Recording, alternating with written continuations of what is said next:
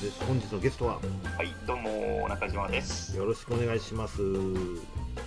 ろしくお願いします。あの今ね、中島さん、シーアンに住まわれているわけなんですけど、あの、前回ね、ちょっと中国の若い人の、まあ、いわゆる考えてることであるとか、日常みたいな話をしていただいたんですね。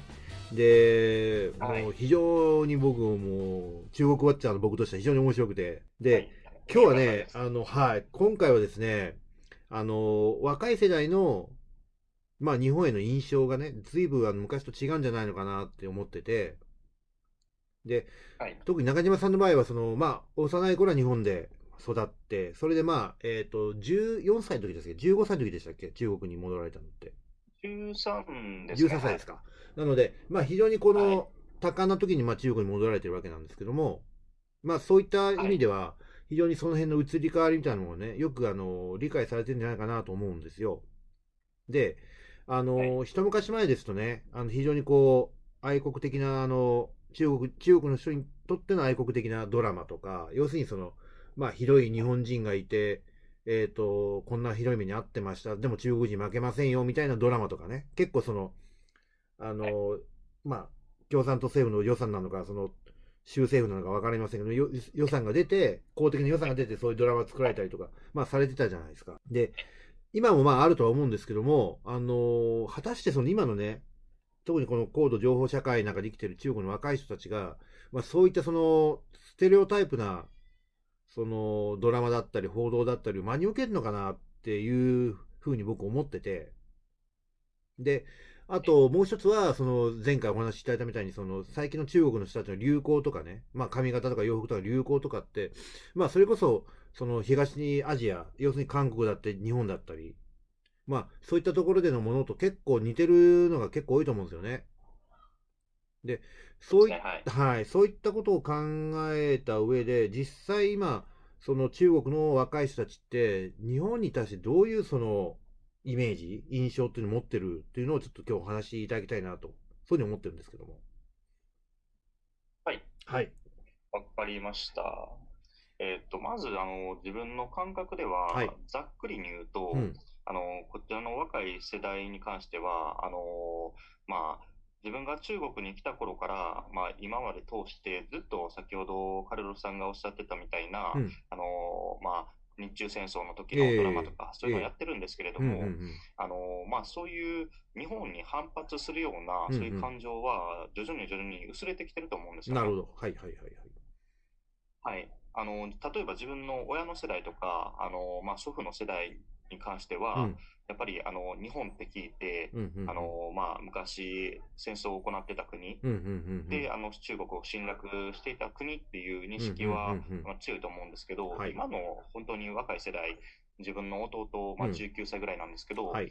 この世代に関しては、うんまあ、そういう反発な反発的な感情ではなくて、うんあ日本って面白い国なんだなっていう感情の方が強いと思う強いと思ってます。はいはいはいはいはい。どの辺がその面白いと思う、あの感情の起点になるんですかね？はい、やっぱりあの日本とうん。あの中国って、あのいろんな文化があの、まあ、似通ってるじゃないですか、はい。例えば漢字があったりだとか、はい。あと、まあ、中国から日本に伝わったものもありますうんうんうんうんうん。し、逆に日本からこちらに伝わってきてるものもありますので、はい。はい。そういうあの、まあ、交流がうんうん。国としても近いので、ええええ結構盛んに行われてる行われてると思いまして、はい。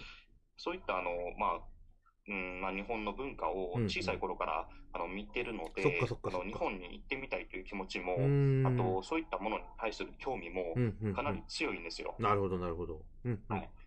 例えば、はい。あの身近なもので言うと、うん。あのまあ、前回でも話したゲームだったり、はい。日本のアニメだったり、はい。そういうものもあの結構身近なところにあった存在ですので。いや、確かにね、あの、アニメ好きな人多いですよね。これはまあ中国に限らないですけど、あの、日本のアニメが本当好きな海外の人っていうのは、本当に特にアジア多いですよね。う多いですね。ん。大体ワンピースとかね、みんな好きなんですよね。ドラゴンボールとか。そうですね。うん有名どころをみんな知ってますね。ねえ、ほんとほんと。で、あとね、結構最近多いの、多いなと思ってるのが、あの、はい。中国もほら、最近はね、カラオケが、その、昔の、いわゆる KTV ではなくて、あの、はい量販式カラオケって増えてるじゃないですか。ああ、そうですね。はい。で、その影響だと思うんですけど、その、日本の音楽、曲を日本語で歌う人って結構増えてません？カラオケで。ああ、多くなってます。ね 多いっすよね。はい。そうなんですよ。それ結構、あの、びっくりすると思うんですけど、はいあの、毎年うん欠かさず日本の、うんあの、紅白歌合戦見てる人増えてますよ。マジで？はい。いや、でも、僕あれですよ。毎年、あの、春節の、あの、日は、あの、中国の紅白歌合戦見てますよ。はい。えー、そうなんですうんか。。あれ好きなんですよ、僕。えー、あのお祭りですもんね。はい。あのね、そう、フォーマットほとんど一緒なんですけど、はい。演出がほら、ものすごいですよね、中国の紅白歌合戦って。こ凝ってますね。はい。僕、それ好きで、あの、大体、あの、はい中国の大晦日はそれ見てます。おすごいですね。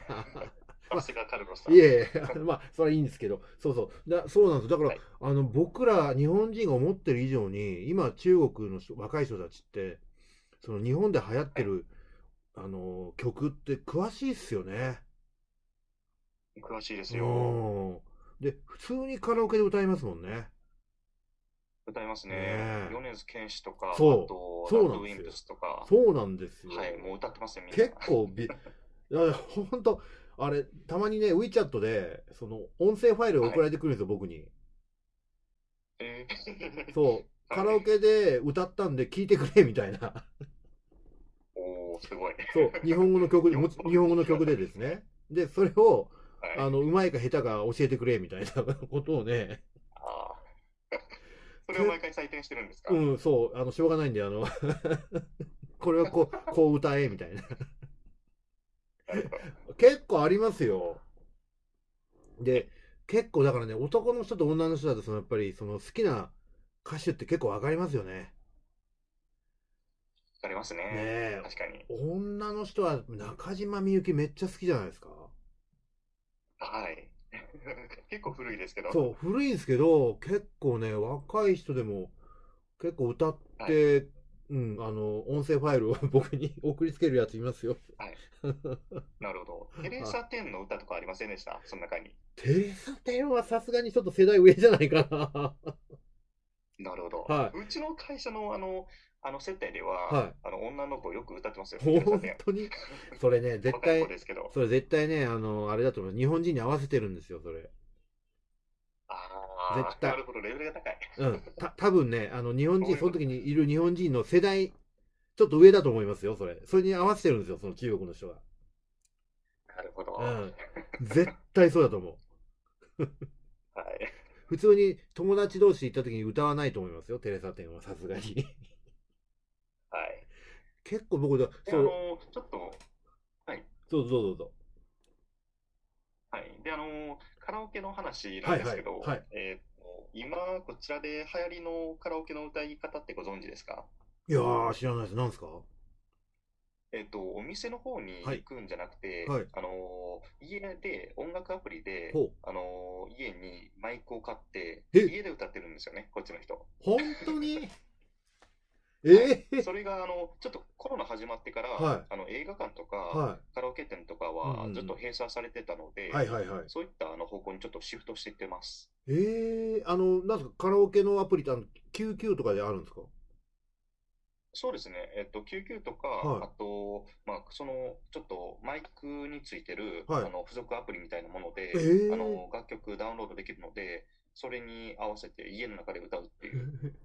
そそれ、近所迷惑じゃないんですかね、中国では。いやいや、結構うるさいですよね、うあの結構なあの声でみんな歌うから。そうですね、はいそこはちょっと近所の皆さんとの、まあ、仲次第そっか。あ、でもまあ、みみんながそんなことやってると気にならなくなりますけどね。そうですね。ああ、そういうのがはや、あ、だからみんな結構、最近やたら多いな、その音声ファイル送られてくるのやたら多いなと思ってる、それなんですよね、きっと。多分そのマイクで撮ってます。あ、そうですよね。絶対そ、あ、そっか、それでか。なんだ。いや、ここね、2、3年でめちゃめちゃ多いんですよ。送送ってくるやつ、音声ファイルを。なるほど。なるほど、そういうこそとがあるんだれ全部聞い。てるんですか？はいそれ全部聞いてますか？もちろん全部聞いて、ちゃんと全部返してますよ。お。でね。で、コメント、コメントを求められるんで、はい。で、あの、中にはね、あの、英語できない人いるんで、僕はあの、あれですよ、英語を、あの、バイドゥの翻訳で中国に訳して、それで送りますよ。おいで。一手間かけてますね。当たり前じゃないですか、やっぱりコミュニケーション大事ですから。はい。あの、けいや、結構ほら、バイドゥ翻訳って英語で打つとね、正確な北京語で訳してくれるんですよね、あれ、どうやら。うそうですね。ん。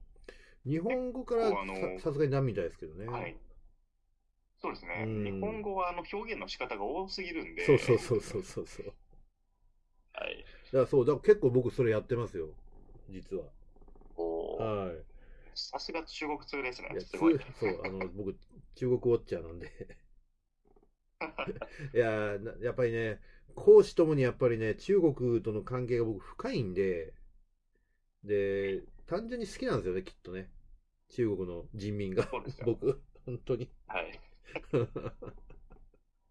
なるほどね。まあ、じゃあまあ、本当に、あれですね、あの、中島さんの、それこそお父さんの世代とか比べると、今の、あの、世代、若い人たち世代の日本への印象っていうのは、本当にもう、まるっきり変わってるよと。